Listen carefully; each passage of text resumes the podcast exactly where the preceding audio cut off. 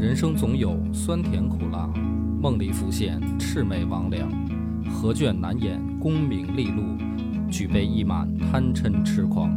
野史下酒四电台，道出不一样的精彩。本节目由优琴家居天猫旗舰店冠名播出。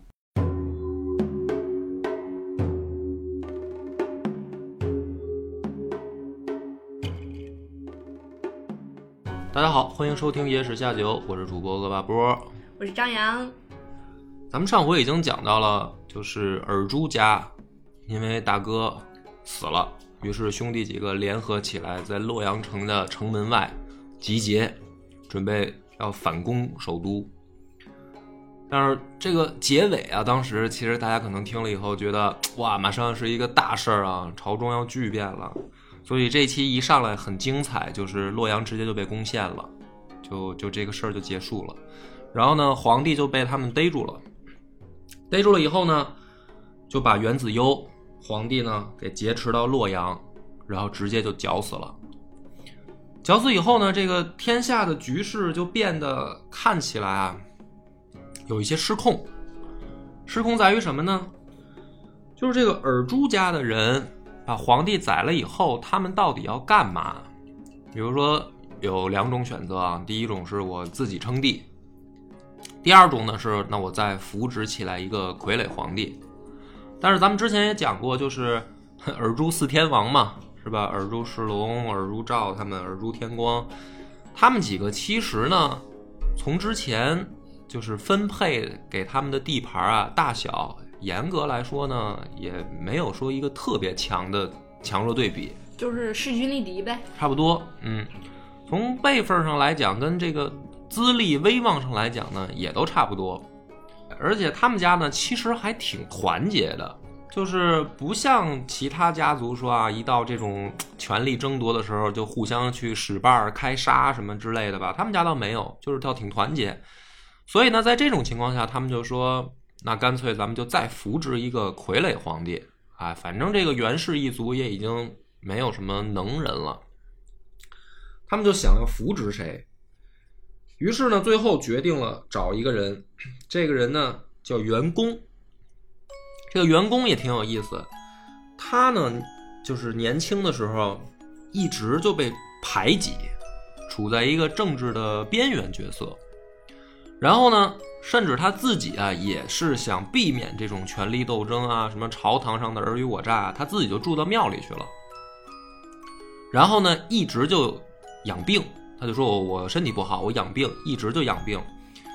所以呢，其实连袁氏一族本身的就是皇族里面的人啊，都对他已经都快就是忘了啊，就忘了还有这么一人了。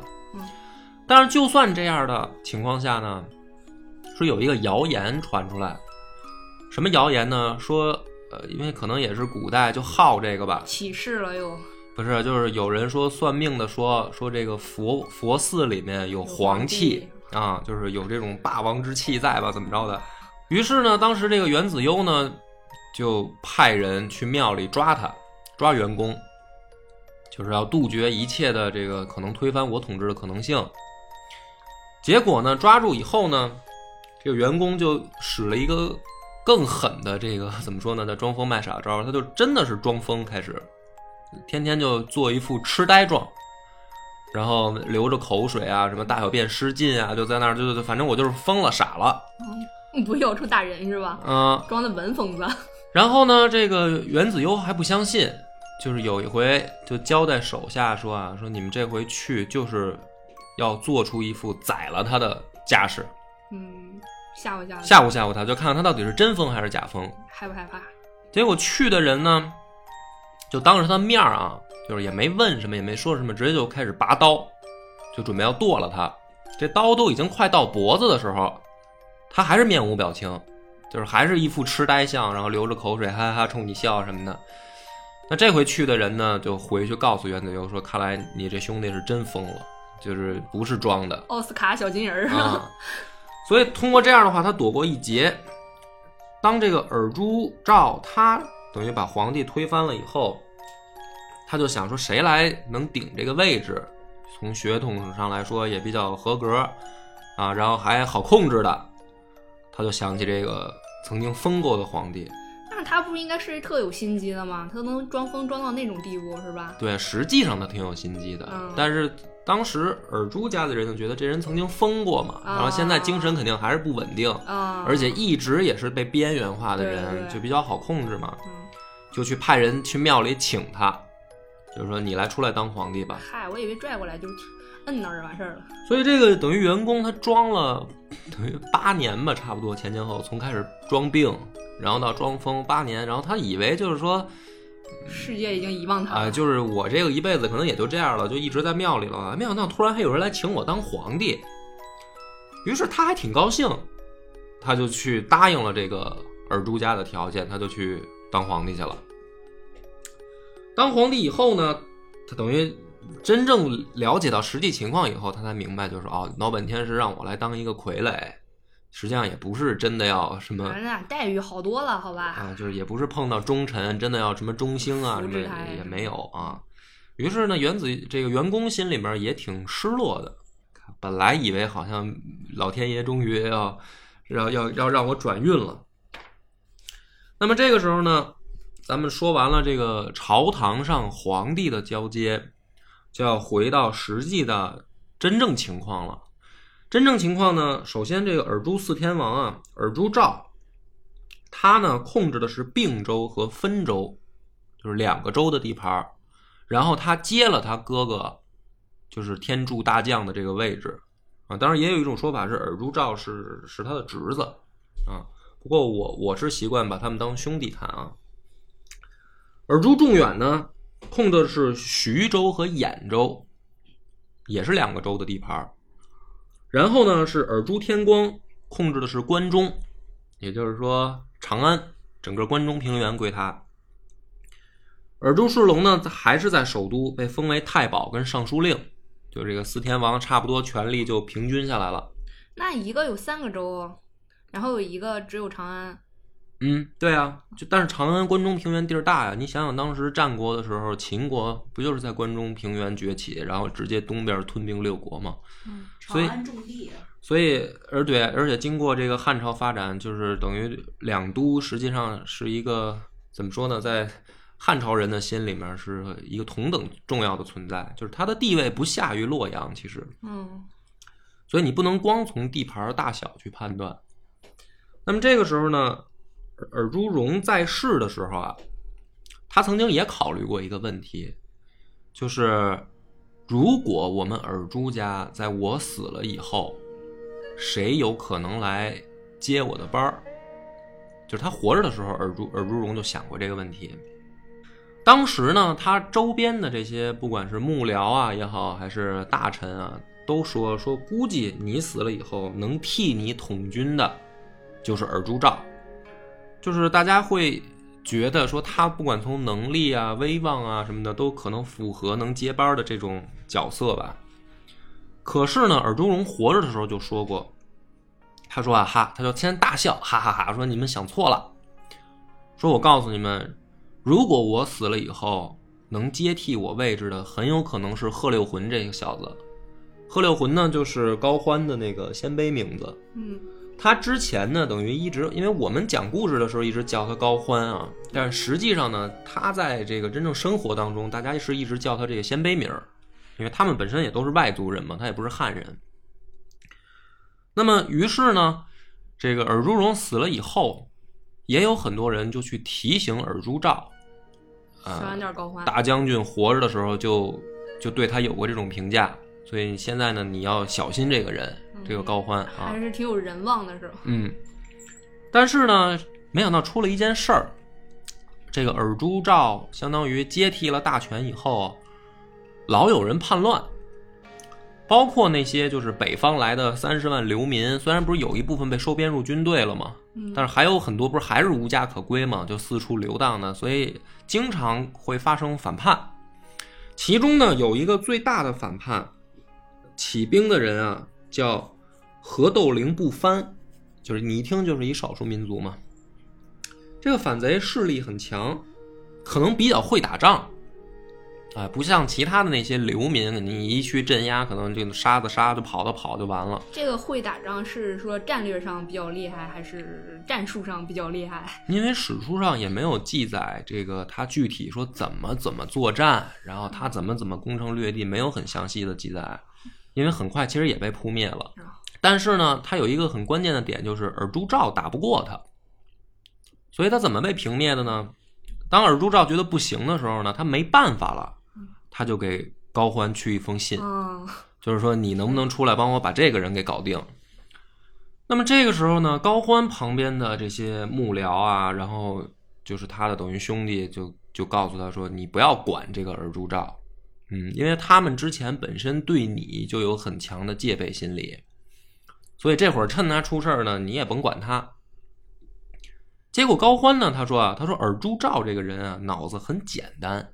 他说你们不用把他想那么复杂。我现在帮了他，他一定会对我改观。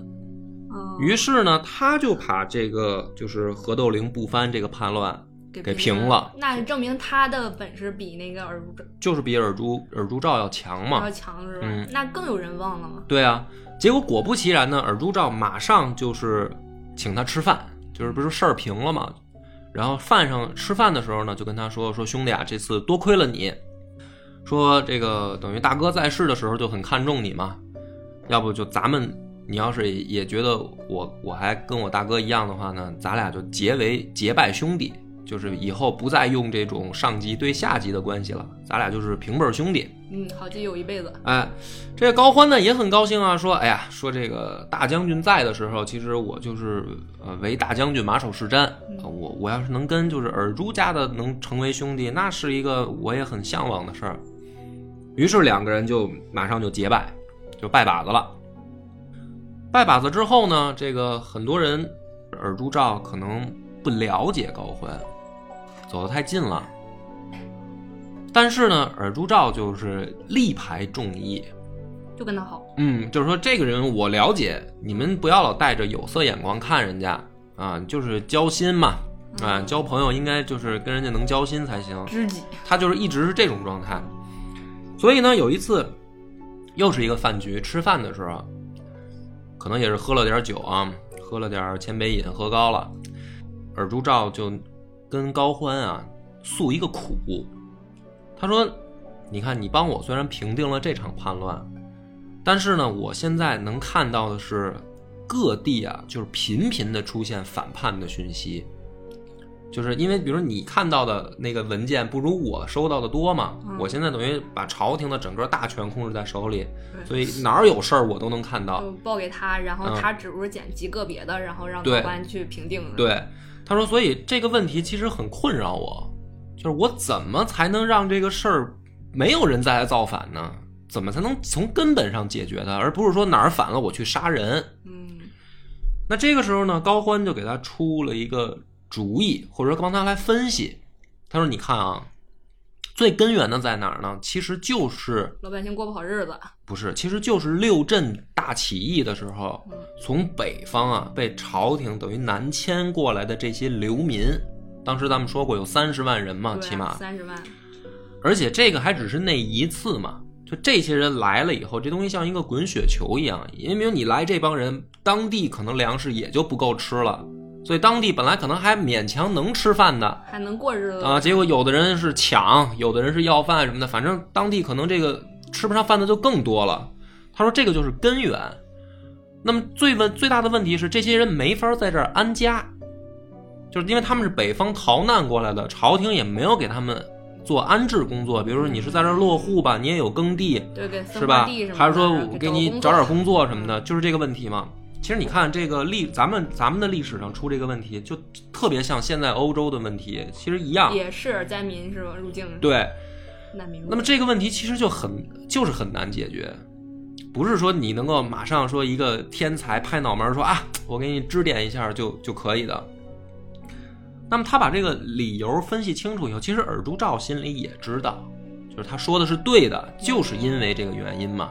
因为他们尔朱家崛起，也是因为六镇大起义时候叛乱，他们去帮朝廷平叛。那么，但是这事儿还是得解决啊。他说：“那兄弟，你觉得这个应该怎么办呢？就是咱们这么光杀人也不行啊。对啊、建立一个什么政策呀、嗯国策呀之类的，是吧？于是呢，这个高欢就给他说：“说你要是相信我的话，我告诉你有一招儿，说你呢在军中挑选一些有能力的将领，就是不要再像之前那样按照兵员素质收入军队了。嗯之前他这个大哥尔朱荣不是在各个地方设卡，把这些流民里面有战斗力的拣选出来吗？啊。”尔朱这个高欢呢，跟他说说，你就不要这么搞了，你干脆啊，就是统一用军事化管理这些流民，就是你你反正你跟着我的军队走。嗯，全都纳入军纪，吃、啊吃军粮这回呢，就是说不是我要你，是只要你想加入军队你就可以来加入。然后呢，这样的话呢，虽然你的兵员素质可能会降低，但是这些人他起码就不会去当反贼了嗯啊，他就在你的军队控制下，你可以监管他了。而朱昭呢，想想说这个有道理，他说的是这么回事儿。他说：“那你觉得咱们这个军中谁可以来担此要任呢？”这个时候，其实你就已经听明白高欢为什么出这个主意嘛。其实他心里想的就是，那就是我呀，呗我给你出这主意肯定是我我呀。嗯但是呢，他不能明说，就是说，哎，大哥，这事儿我可以，因为尔朱兆虽然有点直嗯啊，虽然脑子反应有点慢，但是也不是说真的是纯的那种不过脑子的人。如果你一下给他说啊，我先给你出完主意，然后马上我就自己就毛遂自荐，好像有点太直接了。于是呢，当时呢也很巧，就是他有一个这个好朋友叫贺拔允，这个贺拔允呢是贺拔岳的哥哥，等于是武川帮这边的人，就是高欢是怀朔帮的，就他们六镇来了以后，自己也分小团体嘛。嗯但是特别逗的的是呢，这个贺拔允跟高欢两个人关系不错，就是虽然他们分属不同的小团体，啊但他俩私交不错。不是竞争关系，虽然有竞争关系，但是就是也挺奇怪的吧？可能因为大家经历差不多，出身相同，嗯，英雄相惜了，英雄相惜吧，可能嗯确实有这种可能性啊。虽然他们属于不同的小团体嗯，于是这个时候呢，贺拔允就插了一句话，他说：“大哥，哎呀，你还找什么别人？我看这个贺六魂就可以嘛。”他就指着高欢就可以了。啊，他说：“这是明显，这个你还找什么别人？他能想到这个建议，嗯就说明他有这个能力嘛。而且他已经有计划了，估计对啊是吧？那就你就不用找别人了。那你觉得，假如如果是你的话，你是高欢，你下面应该怎么反应？嗯，得谦虚一下吧。嗯不行，我能力不行。嗯，看肯定有高才，对。对不对？谦虚一下。你看，你这个方式就特别的汉人，就是咱们汉人的古人碰到这种事儿，肯定是哎呀，在下这个才疏学浅，对对对，啊，这个能力还不行，你你最好另找别人，然后你还非得就是强半强三请三，对对对，就就就你兄弟，你别谦虚了，这是汉人那一套对。三请三让的人。嗯，但是你记着，高欢呢，他是一个鲜卑化的汉人，嗯所以他立马拍桌子起来，就是照着贺拔允的脸啊，就是一拳。他说胡说八道什么呢？是吧？他说这种事儿怎么是咱们能建议的呢？就是大哥想让谁去就让谁去，不要瞎出主意，嗯，就是胡人的那一套。而非常直接，表达常非常直接是吧？但是呢，实际上高欢很聪明，嗯，他用这一对他实际上也在退，只不过他不是那种假谦虚，他是真的就是我跟你急了啊，到什么程度？他这一拳下去，把贺拔允牙干掉一颗槽牙吗？啊，直接打掉一颗牙。智对，齿给打掉了，剩的牙疼。结果呢，这个尔朱兆就是说，哎呀，兄弟，你你看你这个。别别也别也别这样嘛，就是说这个贺拔允也是好好好意对，反应太过激了。啊，说我知道你你心里对我可能是有一些崇拜啊，但是也不要这么过激啊。说我看贺贺拔允这个建议也可以，你就试试吧。嗯他其实没有说真正下什么行政命令啊，或者从军队上出一个文件，就是在酒局上可能劝着说，哎，别别闹了，先坐下，我看你也行，就是这么一个局啊。嗯然后接着他们就开始喝酒，然后呢，喝着喝着，尔朱兆就就喝多了，他就困了，就去睡觉。就在这个时候，高欢就跑到营帐外面，直接让传令兵各营的传令，就是说大将军有令，凡属原来六镇的官兵，跟我走，就是大哥让我来带这支队伍。那么这个相当于什么呢？就是尼尔朱兆确实口头上说了，嗯胡人那一套习惯呢，就是性格比较直接，就是我说了话得算数嘛。嗯，啊，不像汉人说不行，你必须得给我立一字据，是吧？咱们必须把合同签了，对对钱得到账上，我才给你把这活干了。他们不是，他们就说啊，这就干吧。嗯于是等第二天尔朱兆一醒的时候，发现呢，就是自己部队里面凡是原属六镇的军民、官兵，都已经跟着这个高欢就已经准备开拔了。嗯，我以为全都不见了，睡一觉醒了、啊没人了。就实际上是一个意思。啊。然后尔朱兆呢一想说，啊、也想起来说，的确喝睡觉之前是答应过他，没错儿啊，这事儿是商量过的，所以好像也不算高欢怎么说呢，叫擅作主张对，啊，就确实我同意了。他说那就行吧，那要不就就按照咱们昨天晚上计划，因为还是厚道。啊、就是说那这个事儿不是也是为了解决各地流民老反叛吗？嗯，就是你先把队伍拉起来，慢慢再让人家加入这支部队也行。结果呢，没过多久呢，这个高欢就又去找尔朱兆说一件事儿。他说：“大哥啊，队伍现在呢越来人越多，嗯就是确实有很多加入的官兵。嗯，军饷不够了。对，但是呢，他说咱们这个地方啊，养不了这么多兵啊，没这么多粮食啊，军饷不够啊。嗯我打算啊，把这些兵从山西带到山东去。”嗯就是山东还富裕一些，就是我想让他们去太行山以东，我们找一片地方啊，多多挣点粮食养这支部队。那尔朱兆呢一想说，这也有道理啊，的确，你这么多人是吧？谁养活呀？你说我尔朱家给你出钱，这个好像也他也觉得挺亏本儿。他说那行吧，那你就去山东吧。这个时候呢，就一又有旁边的人跳出来，对，就劝他，让他拉那么多人出去是吧？不在自己的管辖范围之内，太危险了。这而且这回跳出来的人，其中就是我之前说过四个尖儿里面的其中一个，就是慕容绍宗就跳出来了。他说这个事儿就绝对不行了，就是你不但给他兵权，你让他自己组建部队，你还允许他去自己等于弄一片地盘嘛，相当于。对对，而且他说我了解高欢这个为人啊，本身就是一个有能力、嗯有胆识，也有这个权谋的人。你现在等于这个是放叫什么放龙入海，放虎归山啊！将来万一他要反你，你怎么控制得住呢？结果呢，这个时候尔朱兆还是说说，我已经跟他拜把子了，就是这是我把兄弟，他怎么可能干这种缺德事儿呢？就是说你你不要以小人之心夺君子之腹，就把这慕容绍宗给骂回去了。所以谁劝也没用的情况下呢，最后高欢就带着这支队伍真的开拔了，嗯，开始往山东走。走到河北这个信都这个地界的时候，他就碰到了两个当地的豪强。这两个当地的豪强呢，一个叫高乾，一个叫封龙之。主要介绍一下这个高家，嗯。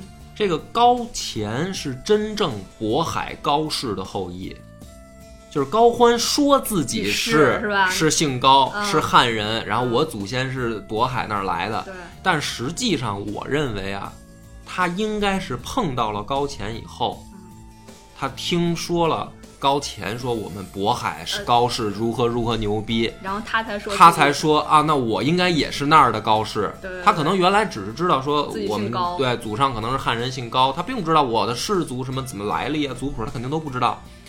但是他一听人家说，他说哎，那这个挺牛逼的，就是他因为见亲戚了。对他毕竟鲜卑化了嘛嗯，而且呢，这个高乾明显交谈之下，哦，真是有文化就有见识就不一样。因为高欢呢，他从一个底层士兵啊，就是慢慢慢慢去打仗啊，积攒军功，往上一步一步爬。随着他视野的开阔，他也肯定要想一个问题，就是我的出路在哪儿？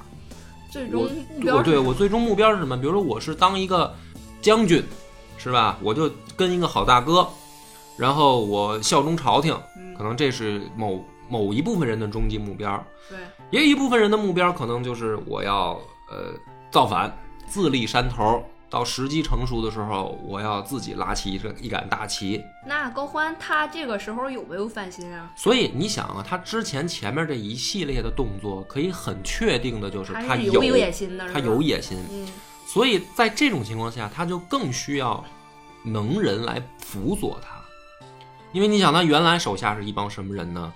北方出来的胡人，都是骑马抡刀射箭，可能挺好啊，很勇敢。嗯可是没有什么有文化的人，就像比如说刘备吧，刘备刚出山的时候，可能有关羽、张飞，是吧？两个人都很能打，嗯，很猛。可是没用啊，你不是还是被人追着到处跑吗？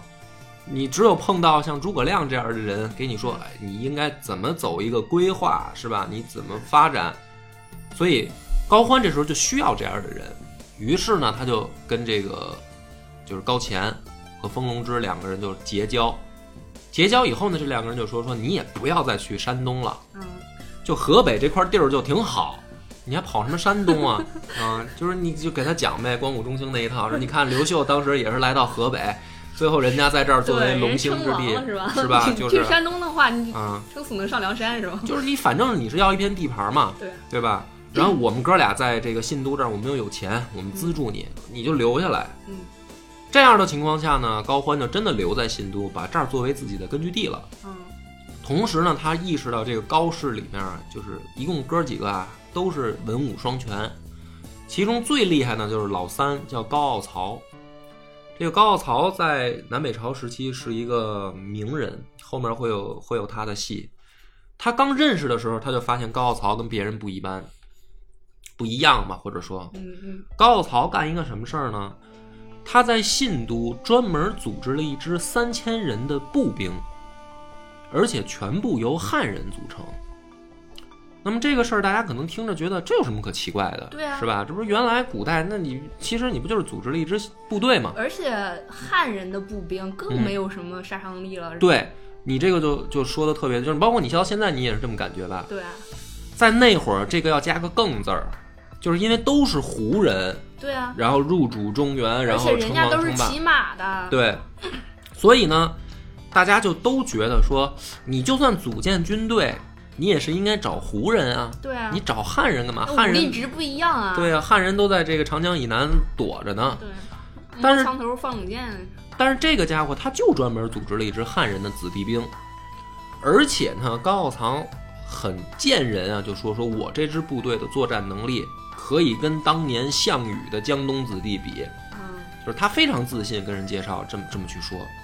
然后呢，这个高欢呢也是将信将疑，就是一方面呢觉得啊这个人他可能有一个怎么说呢，叫当将军的愿望跟天赋，因为三千人能当将军了吗？那也可以啊。你看那个起事儿的时候，一般人不就在这个数量吗？嗯，是吧？几千人儿。嗯。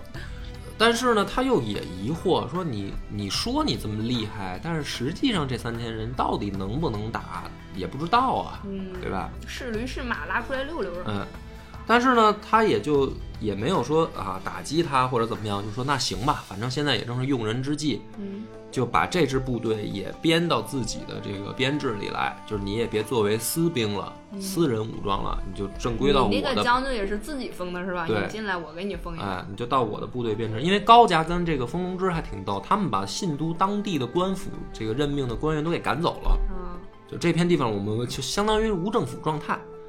然后高欢说：“你你也别这么搞了，你反正我也有朝廷任命的这个等于委任状啊什么，我有正正经的对，军职。”你说你想当什么官儿，兄弟？嗯。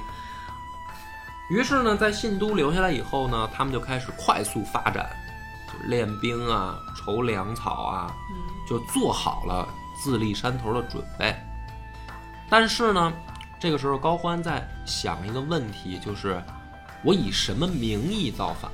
嗯，对。或者说我以什么跟人掰了把子了，嗯你这对，就是这个问题。他就是说，就算就是说没有跟尔朱兆的这层关系，嗯这些跟着我来的流民军啊，嗯他们其实为什么跟着我呢？他们就是因为没有归属，嗯他们不想再过那种流浪的生活，嗯然后吃不上饭，然后突然哪天不知道来一帮官兵就给他们宰了，嗯，他也不想这样嘛，所以对他们要找一个归属，就是说，哎，这支部队全部都是北方来的人，有的还是老乡，而且是朝廷任命的，而且还是朝廷任命的，说大家组建这支部队，所以他们是因为这个原因跟着高欢。但如果高欢造反，那这些人可能就会在脑子里面产生一个问题，就是说我们该怎么办？我们是跟着他造反，还是我们干脆躲他远点儿？因为这些人曾经有的可能就加入过反贼的部队啊，或者很快就被灭了，很快就被灭了。对，嗯所以高欢就在想，就是说我怎么来立这个旗，嗯我能让这些人打心里面愿意跟着我去造反，怎么来做这一步操作？过了很一段时间啊，突然呢，在高欢的军中开始出现一个流言。这个流言的内容呢是说，说这个大将军有一个想法，这个说的是尔朱兆，嗯说想把我们这支部队打散，嗯然后分到各个胡族去，就是少数民族的各个的头领啊，或者部队啊什么的，这个就是那意思，就是把咱们分散。嗯这个流言呢就越传越大。没过多久呢，高欢突然又当众接到了一个这个命令，宣布给大家说，大将军要调集两万人去山西作战。嗯那么当时呢，这个情况在这支等于流民军啊，他其实已经不能叫流民军，就是高欢的这支部队里面，就搞得人心惶惶的。就是什么呢？如果去山西作战，谁来统领嗯？不知道，跟谁打也不知道，也不知道甚至你去杀谁，是不是杀的也是我们老乡？就没加入这支部队，可能在山西流窜呢，是不是去杀他们啊？反正不管怎么说吧，他们都不想去山西。那么还有一种可能说，真的要是打散这支部队呢？比如说山西这个就是一个由头，对，然后实际上真正就是为了把这支部队零星的就这么一一次两次就拆散了。对，所以大家心里呢，其实都本来觉得说，好像我们终于有一个方向了，有人带着我们了。结果现在这个队伍可能看来并不长久。那个命令是假的，对，那个兵符跟命令都是高欢伪造的，嗯，然后传言也是假的，传言也是他散布的。嗯然后呢，他就故意让自己的下属啊当众就求情，嗯求什么呢？就是说能不能宽延十五天，就是因为你要调集这个部队远征，或者说去山西作战，我们得筹措一些兵器粮饷啊，嗯，然后重新编安制安置。家校呀，呃，对，他就说宽限十五天。嗯然后高欢呢就做出那种特别为难，说：“哎呀，大将军的将令啊，这军令嘛，就是怎么能够这个轻易更改呢？”然后底下人就求说：“哎呀，大哥，你看这也是实际情况嘛，是吧？咱们这支部队你也知道，好多都拖家带口的，就是当着将官们就演这么一场戏。最后这个高欢就说：说好吧，好吧，我去给大将军写信，好吧，我跟大家，我帮大家说说话，我们再宽限十五天。那个信送到了也得十五天了？不，他这个十五天宽限是干嘛呢？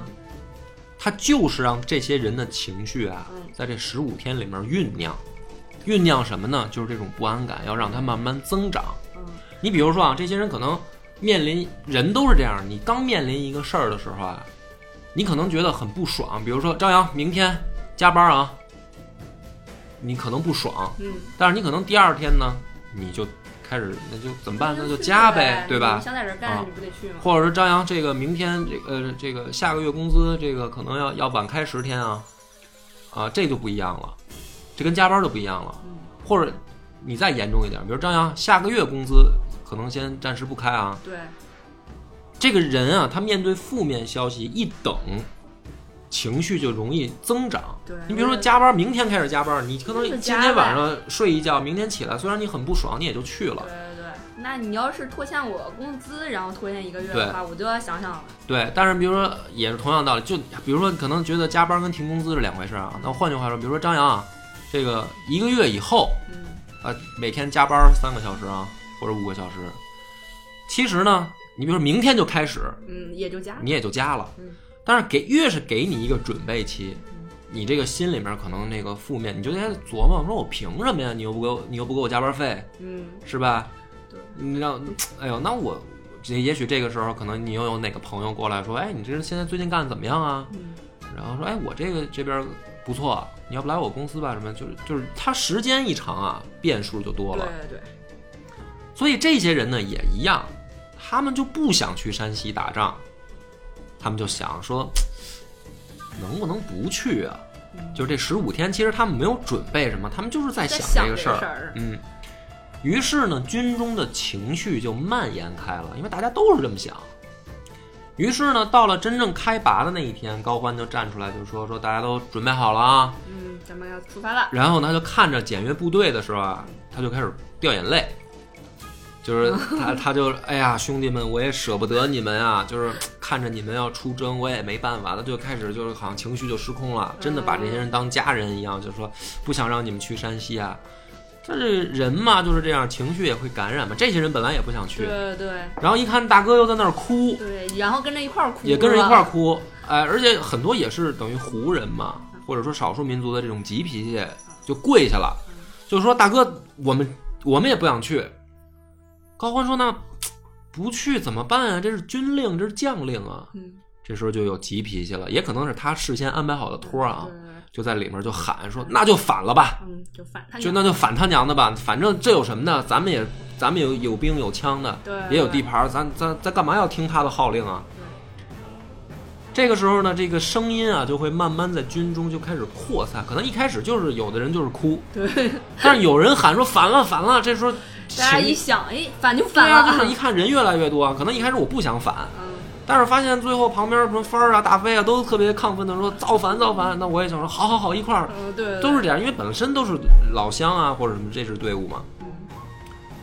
这个时候呢，高欢就就是说，那好，大家先静一静。说眼下呢，如果大家都是这么想，可能也只有造反这一条路了。但是呢，谁来统领大家造反？其实又是一个，你看发现高欢这个时候不太像不太像鲜卑人了。又是那种以退为进，对是吧？那大家肯定底下就说说，就是将军你就可以啊，你来带领我们大家。那你可能觉得昭欢为什么要这么做？就是在士兵面前还要装这个逼吗？需要。是，我也挺纳闷的，因为他已经是最高长，嗯，最高统治了，是吧？最高长官了，然后他还用这样，所以他后面一段话就解释了他为什么要这么做。嗯，他说啊，你们要让我来带队也可以，但是你们现在先别哭了，所有人都在脑子里面想一个问题，说当年葛荣起兵的时候，将近百万之众，人不可谓不多，对吧？为什么还是被尔朱荣打败了？那大家听见大哥问这个问题，就在脑子里就想啊，说说是啊，葛荣当年人那么多，把邺城围了，最后都打不过尔尔朱荣，那那是不是？后来呢？高欢说：“你们也别胡琢磨了，我告诉你们，因为葛荣的部队没有军纪，嗯，没有纪律，就像一群乌合之众一样。说如果要是这样的话，造反不管人再多都没用。嗯，说如果你们今天想跟着我起兵，那我们必须要从现在开始，你们一定要听我的命令，军令就是军令，纪律就是纪律，嗯，就是不能再像以前流民那样，今天当兵是为了混口饭吃，明天你就又跑去抢抢人家当当土匪了，对吧？这绝对不行。说你们要让我当大哥，就答应我两个条件：第一个，我们的部队永远不许欺负汉人；嗯，第二个，谁都不允许违反我的命令。只有这样的情况下，咱们才有可能成功。所以现在你们心里面想这个问题，想清楚了，再决定是不是要跟我造反。那么这时候，他的这些手下就在脑子里就开始想，高欢说的有道理，对啊，就是之前因为这些人可能有的人也在尔朱荣的部队里面，他知道之前的情况，很了解，而且他们都是不想再流浪了。嗯，他们也想其实过正常生活，但是他们也知道正常生活作为异乡人啊，没有办法就是等别人给你，只能是你只能自己争取。所以这一番训话完了以后，底下这回的情绪就从之前那种“哎呀，我不想去啊”，就是那种被迫的、被动的，变成真正自己想明白、主动的说：“大哥，我们想清楚了，就是要跟你干，就是我们要自己打出来一片天下。”这就是传说中的领导力啊，哎，你对呀、就是这样的人，为什么他最后能做成啊？其实有的时候，你看历史故事就在于他起兵之初，这个人已经决定了一个他命运的走向。很多人就是在这些事情的处理上，当然也有人说可能很后悔的说这个人太有心机了，嗯，是吧？这个，哎呀，怎么这么阴险啊？其实把别人都当棋子，利用别人的情感。但是你反过来想，他不这么做，他也没什么更好的办法。因为之前那么一波一波人造反都失败了，就是因为没有人这么做嘛，没有人让自己真正这支部队想清楚，你们是为了谁在打仗，你们不是为了我打，为了自己，对。在这样的情况下，在信都，高欢带着这支部队起兵，单独立旗了，然后给朝廷去了一封书信，隶属尔朱兆的罪状。这封信当然就被尔朱兆扣下来了。对，就是你，就是皇帝本身是傀儡嘛。然后高官紧接着就发了一封檄文嘛，就自己起草檄文，就是说，尔朱兆堵塞圣听。他知道他肯定得扣下这封书信。他说这样的话呢，就证明朝廷已经被奸臣控制了，所以我们反的不是朝廷，我们反的是尔朱兆，所以我们起兵，这样就名正言顺了。那那当初拜那把子怎么拜呀？那这个时候在古人的概念里面，就是说你是要求小义还是求大义嘛？你兄弟拜把子，这个只能说你自己的小义，这是你的私人关系。嗯。但是如果朝廷被奸臣把持，你起来振臂一呼，这个叫大义嘛？嗯，所以你就解决这个问题了。好吧。那么在这样的情况下呢，尔朱兆这边也就知道消息了啊，这个家伙造反了。嗯，到了反了。于是，尔朱四天王第二次联合起来，就像在洛阳城外那样。啊，这个尔朱世龙、尔朱兆、尔朱天光，他们就又聚集起来了。说这回我们要用最快的速度把他灭掉，把高欢这支部部队灭掉。嗯，开过来以后，实力对比是什么样呢？尔朱家号称有大军二十万，嗯，不，实际上差不多也应该是这个力量等级。高欢手里面只有不到三万人，就是他挑选的精兵强将能作战的。因为那些流民啊，好多其实是拖家带口，没有战斗力。真正他能打的就这三万人。所以高欢现在面临的自己立旗的第一个问题，就是用三万人如何解决眼前这支二十万人的大军。那么预知后事如何，且听下回分解。我们的微信公众号叫“柳南故事”，柳树的柳，南方的南。柳南故事每天都会有一档音频节目更新，这档节目在其他任何音频平台是听不到的，微信专属。如果还没听够的朋友，欢迎您来订阅关注。